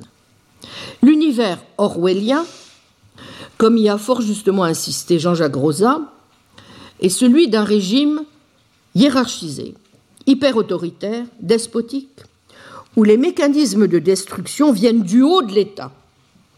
Celui de la post-vérité repose, lui, sur l'un des principes démocratiques fondamentaux que les anciens Grecs appelaient l'iségoria, le droit égal de chaque citoyen à prendre la parole, à s'exprimer devant l'Assemblée et à défendre son propre point de vue. En outre, le monde orwellien est le règne de l'uniformité absolue. Si à un moment 2 plus 2 plus 2 égale 5, tout le monde doit le croire. Et si à un autre moment la vérité change de telle sorte que désormais 2 plus 2 égale 3, tout le monde doit, comme un seul homme, et immédiatement le croire. La vérité, dans 1984, est parfaitement malléable. Et pourtant, à tout instant, il n'y a qu'une seule vérité, avec un grand V, qui doit être uniformément crue. Au contraire, vous voyez, dans un monde où ont triomphé les discours et les techniques de la post-vérité, on peut croire tout et n'importe quoi sans le moindre scrupule. C'est le règne du relativisme absolu et généralisé. Autrement dit, 1984 décrit la disparition de la vérité objective au sein d'un univers totalitaire par l'imposition d'un système de domination absolue. Le post-véritisme est cette tentative consistant à faire disparaître la vérité objective au sein d'un univers démocratique en la dissolvant en quelque sorte de l'intérieur, ce qui est évidemment tout sauf démocratique. Ainsi, le totalitarisme et le post-véritisme sont l'application sous des régimes opposés d'une seule et même stratégie. Rompre toute relation entre le langage et la réalité et empêcher tout accès à la vérité objective de manière à détruire les conditions mêmes de la liberté. Or, si en héritier des Lumières, on a la faiblesse de se sentir concerné par l'enjeu démocratique que constitue la poursuite de la vérité, l'accès véritable à de la connaissance et la reconstruction de la raison que tout cela implique, et si l'on ne parvient pas tout simplement à se représenter un monde dans lequel la vérité n'aurait plus aucune place, bah, il importe évidemment de tirer au clair ce qui est vraiment en jeu dans tout cela. Affronter de nouveau le défi sceptique, c'est précisément prendre acte de l'importance et de la gravité de ces enjeux et chercher les armes les plus efficaces pour y répondre. Alors il me semble que de cette petite analyse de la situation actuelle, nous avons pu, je crois, déjà tirer trois enseignements majeurs. D'abord, la nécessité d'être attentif à certains effets pervers du post-véritisme et en particulier à la centralité du changement de perspective qu'il induit, à savoir celui-ci. Au lieu de nous sentir concernés en priorité par le réel et par les efforts d'exactitude et d'analyse qu'imposerait sa connaissance, nous en venons à considérer que le diagnostic apporté sur le réel est de notre fait et que l'idéal à atteindre ce n'est plus la vérité, mais la sincérité. Ce qui est tout de même, comme l'observe Frankfurt, une curieuse façon de se rassurer. En deuxième lieu, nous prenons peut-être mieux conscience de la distinction qui s'impose, qui va être si importante pour la suite, entre des doutes locaux justifiés et des doutes généraux ou radicaux forcés. Enfin, nous avons la confirmation d'un des paradoxes que met au jour le scepticisme, qu'il est, semble-t-il, tout aussi naturel de croire à certaines choses qu'impossible, tout bien considéré, d'échapper au scepticisme radical. Mais euh, voyons donc d'un peu plus près chacun de ces trois points. Et d'abord le premier. Dans On Bullshit, donc, Frankfurt rappelle que dans le roman d'Eric Ambler intitulé Ça l'histoire, un personnage du nom d'Arthur Abdel Simpson se remémore le conseil que lui donnait son père quand il était enfant. Je cite Je n'avais que 7 ans quand on a tué mon père, et pourtant je me souviens très bien de lui et de ce qu'il me répétait souvent. L'une des premières choses qu'il m'ait apprise est la suivante Ne mens jamais si tu peux t'en tirer en racontant des conneries. Never tell a lie when you can bullshit your way through. Cela implique, commente Frankfurt, non seulement qu'il existe une différence importante entre le mensonge et le bullshit, mais aussi que le second est préférable au premier. Néanmoins, le père de Simpson ne considérait sans doute pas qu'il soit moralement préférable de raconter des conneries plutôt que de mentir. Il est aussi très probable que le mensonge ne lui paraissait pas systématiquement moins efficace que le bullshit pour parvenir au, au résultat escompté. Un mensonge habile, en effet, peut très bien être couronné de succès. Non, le père de Simpson estimait plutôt qu'il est plus facile de se tirer d'affaire en racontant des conneries qu'en mentant. À moins qu'il n'ait voulu dire que le risque de se faire prendre étant à peu près équivalent dans les deux cas, la punition est en général moins sévère pour le bullshitter que pour le menteur. Et Frankfurt fait ici une remarque, je crois, tout à fait juste. C'est ce qu'il dit. Effectivement, nous avons tendance à nous montrer plus tolérants envers le bullshitter, peut-être parce que nous sommes moins enclins à considérer ses propos comme un affront personnel. Bien entendu, nous cherchons à prendre nos distances avec le bullshitter, mais celui-ci nous inspire qu'un haussement d'épaule irrité, alors que le mensonge nous blesse personnellement et provoque notre indignation. La question de savoir pourquoi notre réaction est en général plus modérée face au bullshit que face au mensonge est très importante, mais ajoute Frankfurt, à titre d'exercice pratique, je laisse au lecteur le soin d'y apporter lui-même une réponse. Cependant, pour être pertinente, la comparaison ne peut se limiter à établir un rapport entre le mensonge et telle ou telle forme particulière de foutaise. Si l'on en croit le père de Simpson, l'alternative est la suivante. Vous voyez, soit mentir, soit s'en tirer en racontant des conneries. Il ne s'agit donc pas simplement de produire des foutaises, il faut raconter des conneries en fonction d'un programme adapté à des circonstances données. Et c'est sans doute ce qui explique sa préférence. Mais alors, comment l'expliquer? Eh bien, comme suit. Le mensonge est un acte qui demande une très grande précision. Il consiste à introduire un élément de fausseté au sein d'un système ou d'un ensemble de convictions afin d'échapper aux conséquences fatales qui se produiraient si la vérité n'était pas altérée. Cela exige une grande habileté car il faut se soumettre aux contraintes objectives imposées parce qu'on estime être la réalité. Autrement dit, le menteur est obligatoirement concerné par le souci de vérité. Hein. Avant de concocter un mensonge, il doit chercher à déterminer ce qui est vrai. Et pour que son mensonge soit efficace, son imagination doit se laisser guider par la vérité. En revanche, la personne qui entreprend de se sortir d'embarras en racontant des conneries dispose d'une liberté beaucoup plus grande. Plus besoin de viser comme un tireur d'élite. Le champ de vision est désormais panoramique. N'ayant plus besoin d'introduire un élément de fausseté en un point précis, le bullshitter ne dépend pas des faits avérés qui entourent ce point ou qu'il croise. Il lui est même possible, si nécessaire, de truquer évidemment le contexte, n'est-ce pas? Cette liberté vis-à-vis des contraintes imposées aux menteurs ne signifie pas, bien entendu, que la tâche soit plus aisée, mais le mode de créativité requis est moins analytique, moins réfléchi que pendant l'élaboration d'un mensonge. Il offre beaucoup plus d'espace à l'indépendance, à l'improvisation, au pittoresque, au jeu de l'imagination. Il demande le talent d'un artiste plutôt que celui d'un artisan. D'où la, la notion familière de roi des déconneurs, de baratineur génial, etc.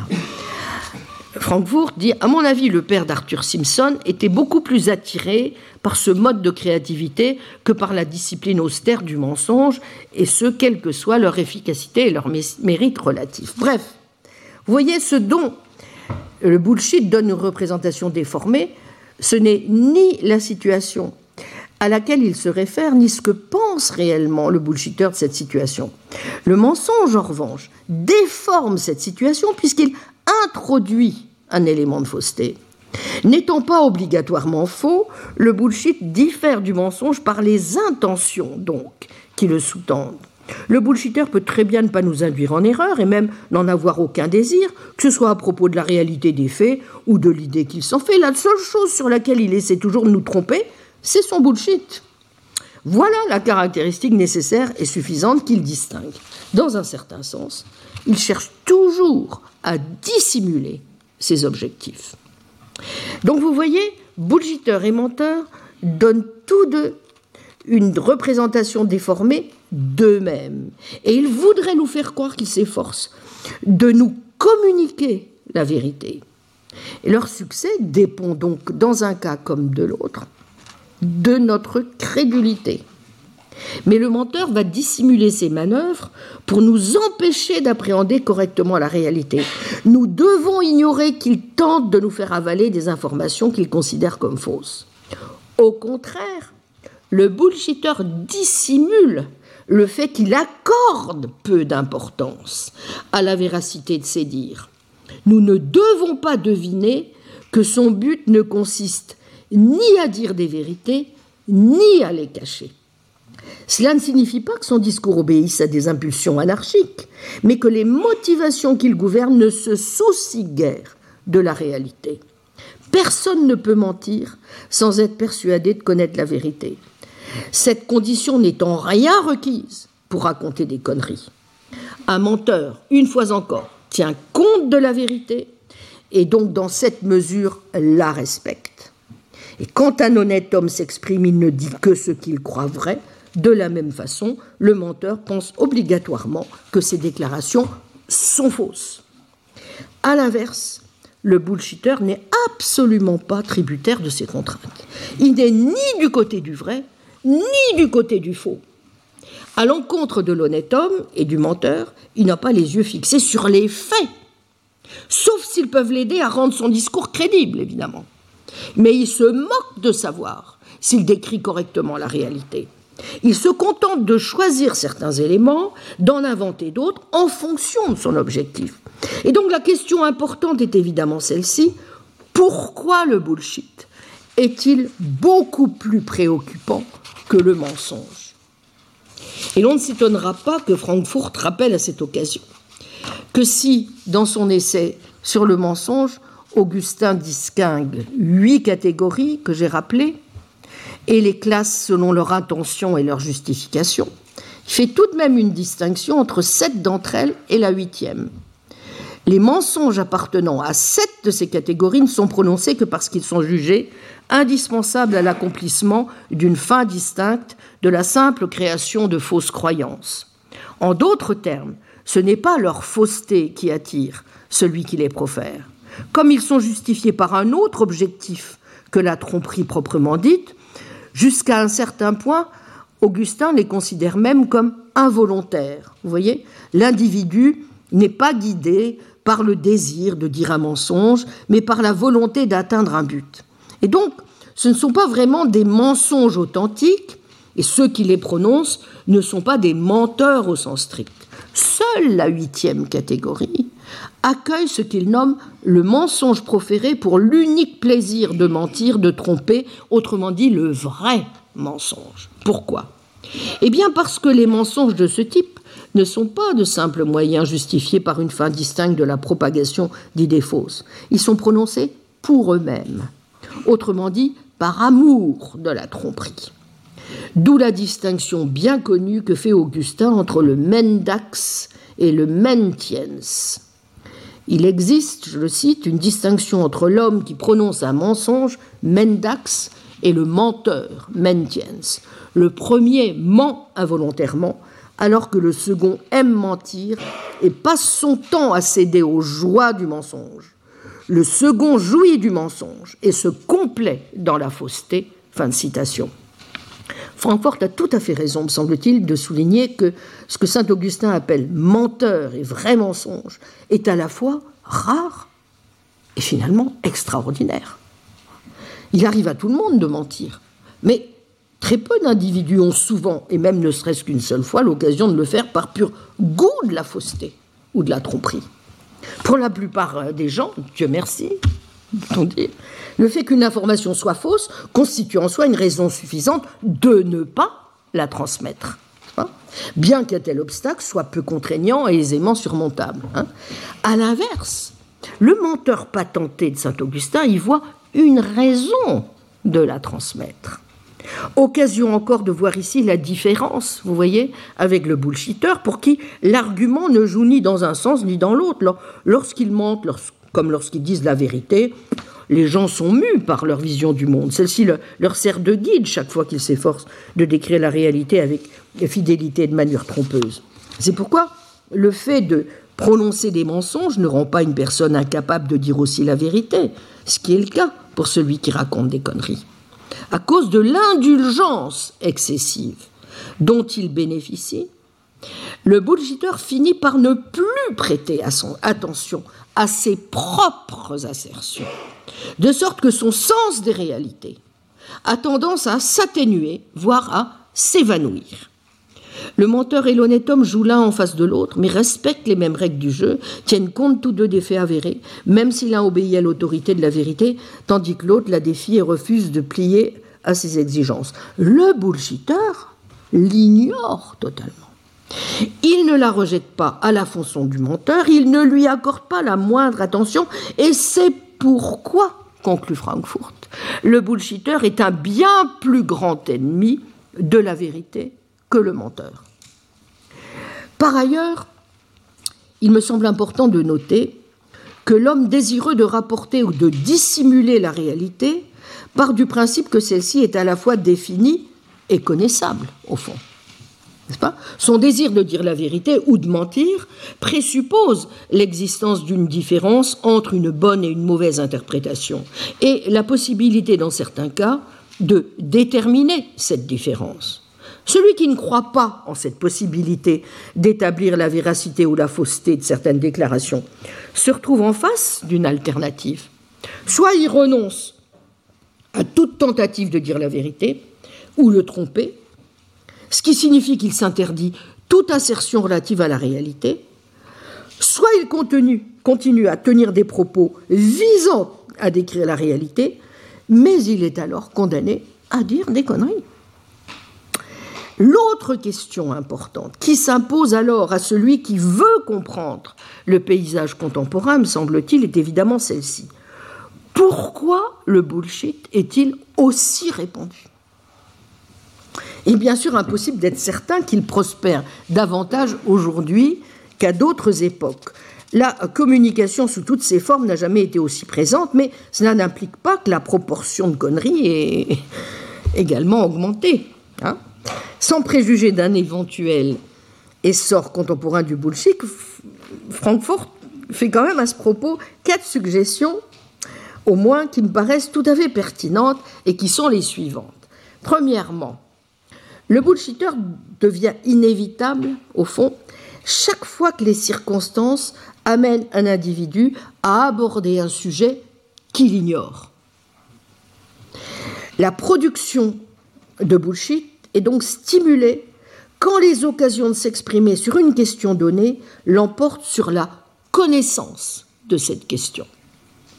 Ce genre d'écart est fréquent dans la vie publique, dont les acteurs sont portés soit du fait d'un penchant naturel, soit en réponse à des demandes extérieures, à s'étendre sur des sujets malgré leur degré plus ou moins élevé d'ignorance. Deuxième suggestion. Des exemples très semblables naissent de la conviction très répandue dans les démocraties qu'il est de la responsabilité du citoyen d'avoir une opinion sur tout, ou du moins sur l'ensemble des questions liées à la conduite des affaires de son pays. Il va de soi que le fossé entre les opinions d'une personne et son appréhension de la réalité s'élargira encore si celle-ci estime qu'il est de sa responsabilité morale d'émettre un jugement sur les événements et sur la situation de l'ensemble de la planète. Troisième suggestion, je ne dis pas que c'est bien ou mal, hein, je dis c'est certainement des, choses qui expliquent, si vous voulez, que on glisse aussi facilement vers ce type de situation. Bon. Troisième suggestion, la prolifération contemporaine du bullshit a des sources encore plus profondes dans les diverses formes de scepticisme qui nient toute possibilité d'accéder à une réalité objective et par conséquent de connaître la nature véritable des choses.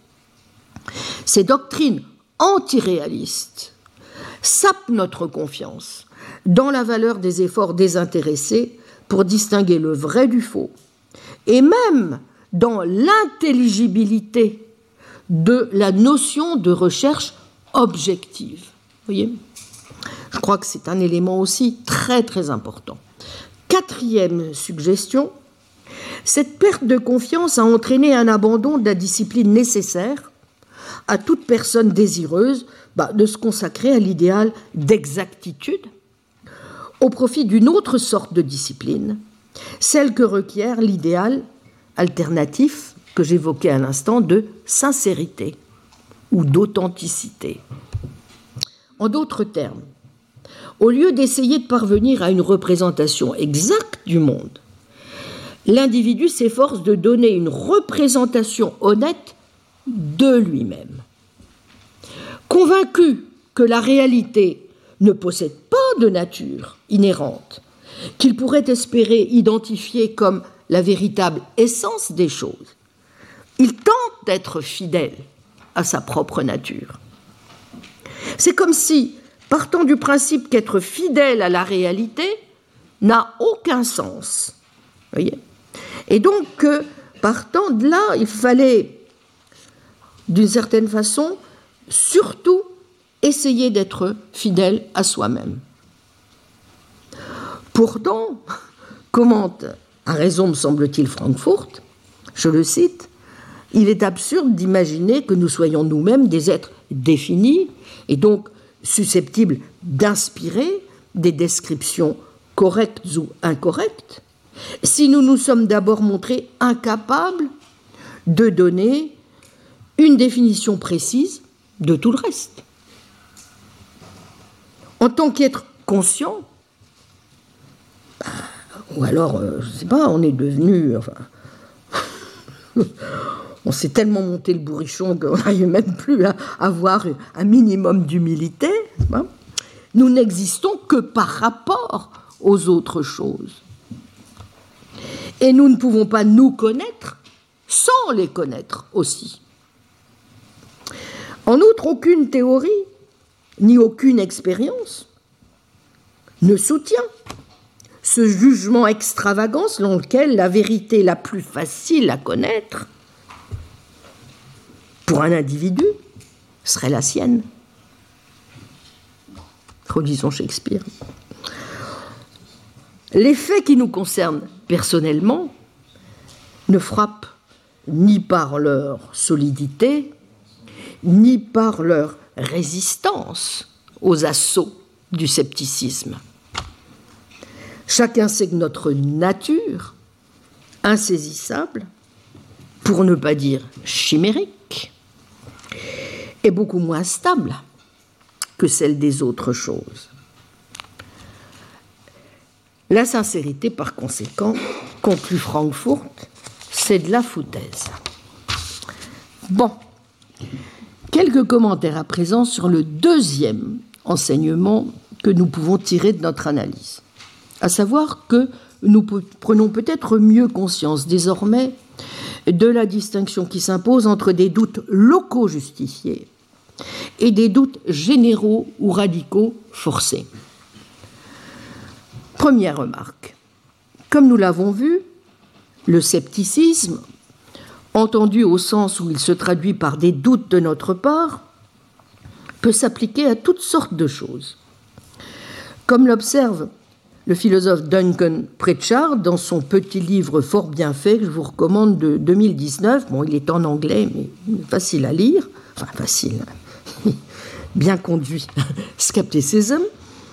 Euh, ce scepticisme peut s'exercer sur des personnes, évidemment, comme c'est bien connu, euh, le vendeur de voitures d'occasion, sur tel ou tel sujet, par exemple les prédictions de l'horoscope, et même sur des objets. Est-ce que ma chaudière euh, au fioul va tenir tout l'hiver, étant donné sa vétusté?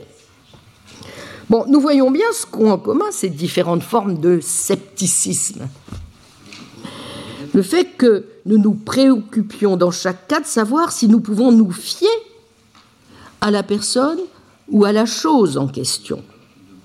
L'avis que nous donne le vendeur de voitures d'occasion, les prédictions que nous livre l'horoscope, notre le bon état de marche, n'est-ce pas, euh, de la chaudière. Bref, le scepticisme le plus naturel ébranle au fond pas mal de nos croyances. Hein. Notre croyance que euh, le vendeur de voitures d'occasion nous dit bien quelque chose de correct, notre croyance que la chaudière durera bien quand même tout l'hiver, etc. Bah. Deuxième remarque, il est assez clair que ce type de scepticisme fort banal, n'est-ce pas, gradué, est plutôt une bonne chose. Il est bon de ne pas accepter chat en poche tout ce qu'on nous raconte. Le scepticisme est en ce sens le contraire, évidemment, de la crédulité. Personne n'a envie d'être complètement crédule. Après tout, il y a certaines choses qui justifient le scepticisme ainsi entendu. Prenons l'horoscope.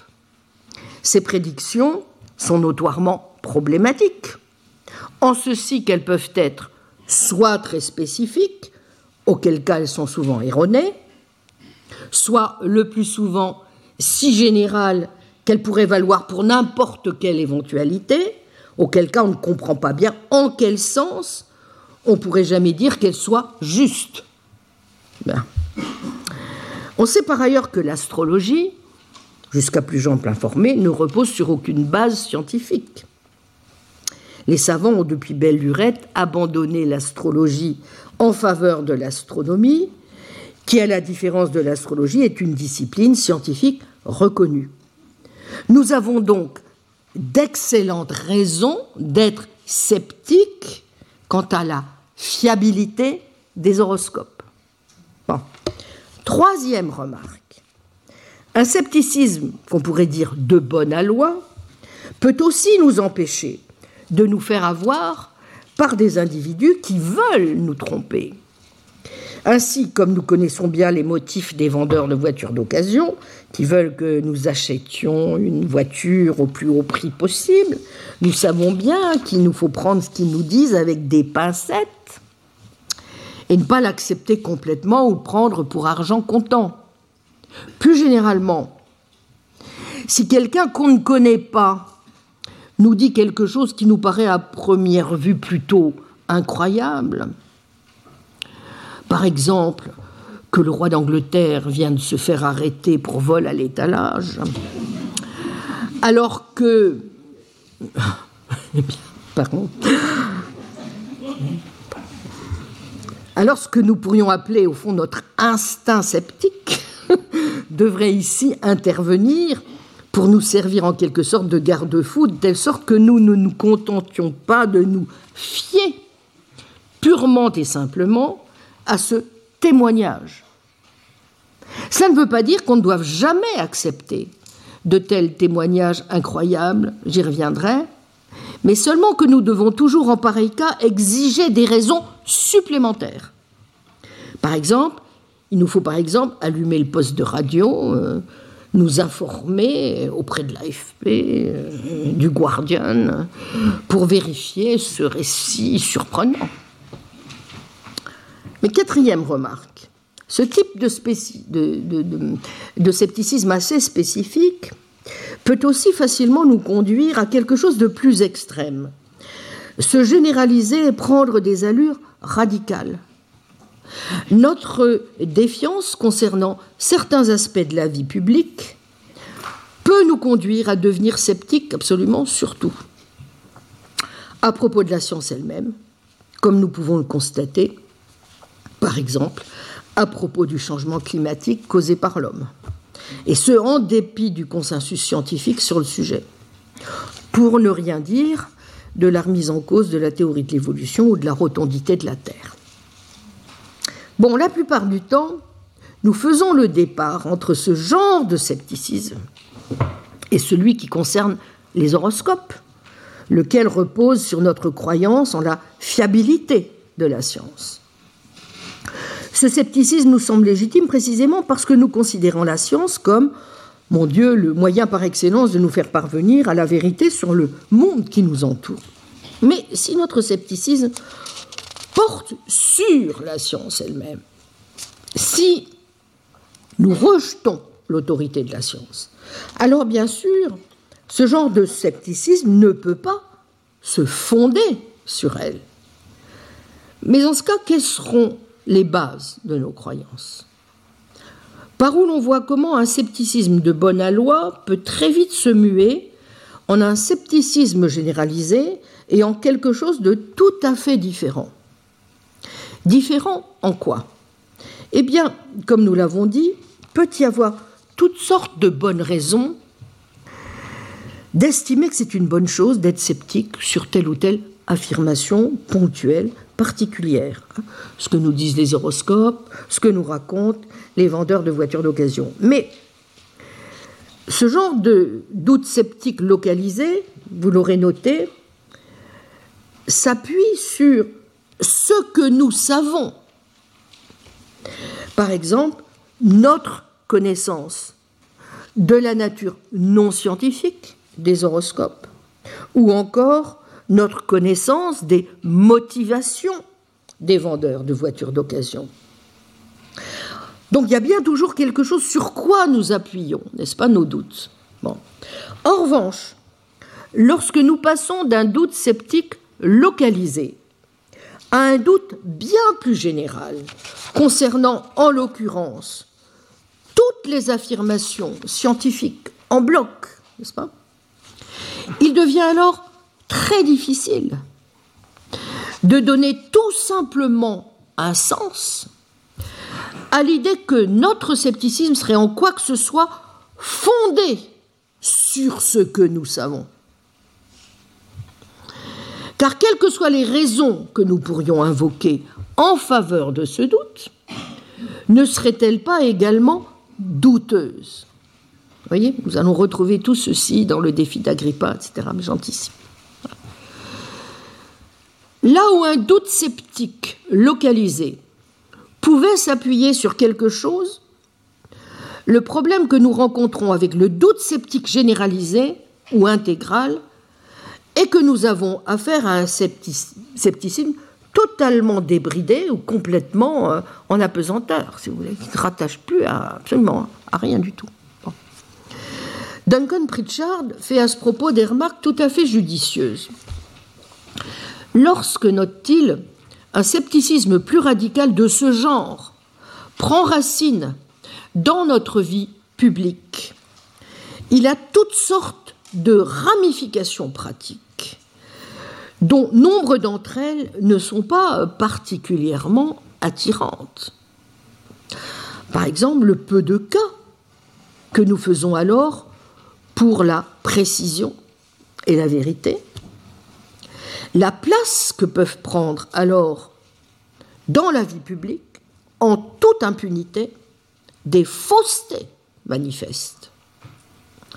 De fait, un scepticisme radical autorise de tels phénomènes, puisque, si vous y réfléchissez, une fois que vous avez mis tout en doute, il n'y a plus rien que vous puissiez accepter comme vrai.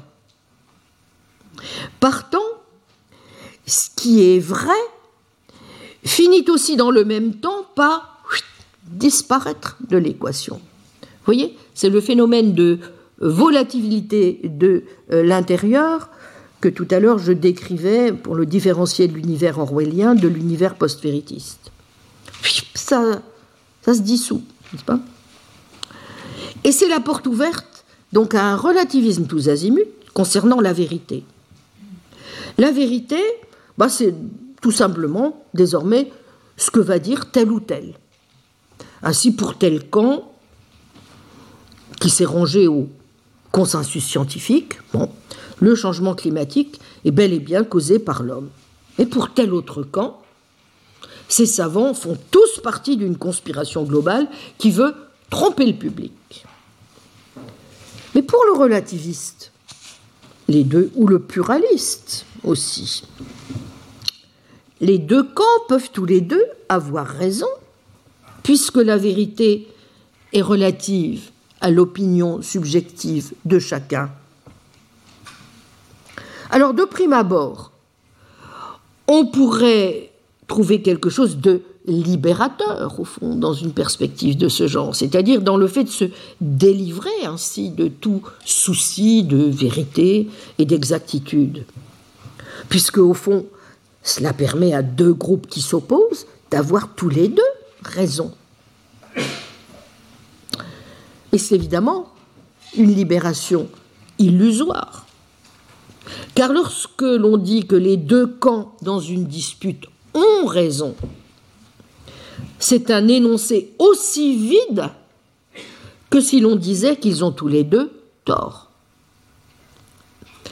Une fois que vous avez abandonné l'idée d'exactitude, peu importe alors ce qui est vrai et ce qui ne l'est pas. Alors, est-ce que c'est un problème? Ben, Il me semble que oui. Et pour tout simplement s'en faire une idée fort intuitive, supposez par exemple que vous soyez accusé d'un crime grave que vous n'avez pas commis. Est-ce que cela ne vous importerait pas énormément que l'on mette en lumière la vérité et que vous soyez donc acquitté? Est-ce que vous ne seriez pas dévasté si, alors même que vous avez été acquitté, ceux qui vous avaient accusé continuent à soutenir, fidèles à l'esprit relativiste et en dépit des preuves qui ont été produites à votre procès et vous ont innocenté, qu'il est tout, aussi vrai que vous avez commis le crime en question. Vous trouveriez sûrement que c'est injuste, et je crois que vous auriez raison. Étant donc admis que la vérité importe, toute la question est alors de savoir comment on peut et doit s'y prendre pour faire le partage qui s'impose entre des doutes parfaitement justifiés et un scepticisme généralisé avec toutes les conséquences délétères qui peuvent en découler. Encore faut-il, et c'est tout l'enjeu, parvenir à montrer que l'on a les moyens d'échapper à ce scepticisme radical. Or, c'est précisément cette difficulté que traduit le troisième enseignement que nous pouvons à ce stade tirer de notre analyse. Ce que donne en effet à voir ce troisième enseignement, c'est le caractère paradoxal de la situation dans laquelle nous nous trouvons, à savoir qu'il y a, nous semble-t-il, souvent, c'est un point sur lequel j'avais beaucoup insisté dans mon livre Le doute en question, autant de naturalité dans le fait de croire à certaines des choses auxquelles nous croyons que dans l'impossibilité qui est la nôtre d'échapper au scepticisme radical. C'est pour ça que c'est si compliqué, n'est-ce pas? Alors, prenons déjà aujourd'hui le premier point et commençons par cette idée d'une naturalité de nos croyances. Ben oui, nous avons tous l'impression, somme toute naturelle, de savoir quand même quantité de choses. Je sais que ceci est une main, en voici une autre. Tel est l'exemple fameux que donnait en 1959, joignant le geste à la parole, le grand philosophe du sens commun, E.G. Moore. Et même, comme le rappelait David Lewis, dans un texte tout aussi classique désormais, Illusive Knowledge, connaissance insaisissable, traduit en français hein, dans le volume euh, Philosophie de la connaissance, texte clé, vous trouvez le texte de, euh, de Lewis. Donc, même euh, de le savoir de façon bien plus certaine que nous ne pourrions connaître les prémices d'une argumentation philosophique qui viserait à établir le contraire. Ces certitudes naturelles font, c'est un fait, partie de notre quotidien. Si je n'hésite pas à poser le pied par terre en me levant chaque matin, à m'asseoir sur cette chaise, à embrasser René que j'évoquais la semaine dernière, c'est parce que je sais bien que la terre est sous mes pieds, que cette chaise est sous moi et que René n'est pas un robot. Et qu'en douter de façon sérieuse et durable semblerait relever de la folie douce. Et cela vaut aussi d'ailleurs de toute une série de choses qui ne sont pas d'ordre phénoménal, comme c'est le cas par exemple dans le champ physique des particules élémentaires, des champs magnétiques, mais aussi dans le champ moral de certaines certitudes que nous avons, qui font que, par exemple, si nous condamnons sans hésiter le viol, c'est parce que nous savons bien que le viol est monstrueux. Comme je l'ai dit la semaine passée, si ce sont là des savoirs qui ne sont pas tous à l'évidence de même nature, ils ont tous en commun d'illustrer ces convictions fortes, n'est-ce pas, qui sont les nôtres, d'une adéquation entre nos certitudes subjectives et l'objectivité de nos évaluations épistémiques et éthiques, si forte en vérité, que qui viendrait à en douter nous paraîtrait inquiétant ou dérangé, à l'instar du sceptique Pyrrhon, au librius imperturbable, indifférent aux autres, comme à lui-même que nous avons évoqué la semaine passée. Et sans doute cela n'est-il pas pour rien du reste. Dans le tableau sévère que nous dresse tout au long de l'histoire main critique du scepticisme et du pyrrhonisme, à travers ces extravagances de la secte sceptique que stigmatise Hume dans le traité de la nature humaine, et sans doute cela explique-t-il pourquoi le scepticisme philosophique a toujours fait l'objet d'attaques ou de réfutations, pour n'être que rarement avancé comme une thèse sérieuse. Position intenable, offense au sens commun, répète depuis l'Antiquité ses adversaires.